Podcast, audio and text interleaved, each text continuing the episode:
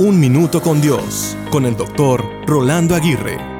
Cuando estamos en medio de una tormenta o se aproxima una tormenta, lo primero que hacemos es mirar afuera hacia el cielo y esperar que haya un poco de luz. Queremos que la luz descienda y que ayude a apaciguar un poco los ruidos y la incertidumbre de la tormenta.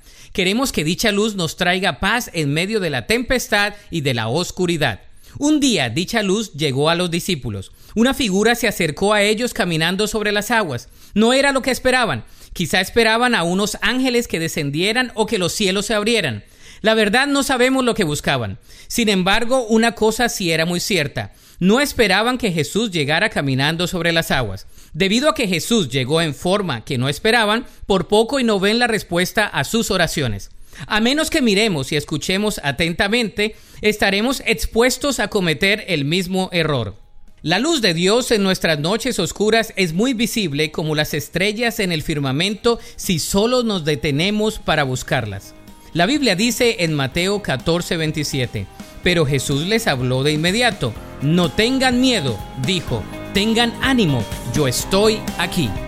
Para escuchar episodios anteriores, visita unminutocondios.org.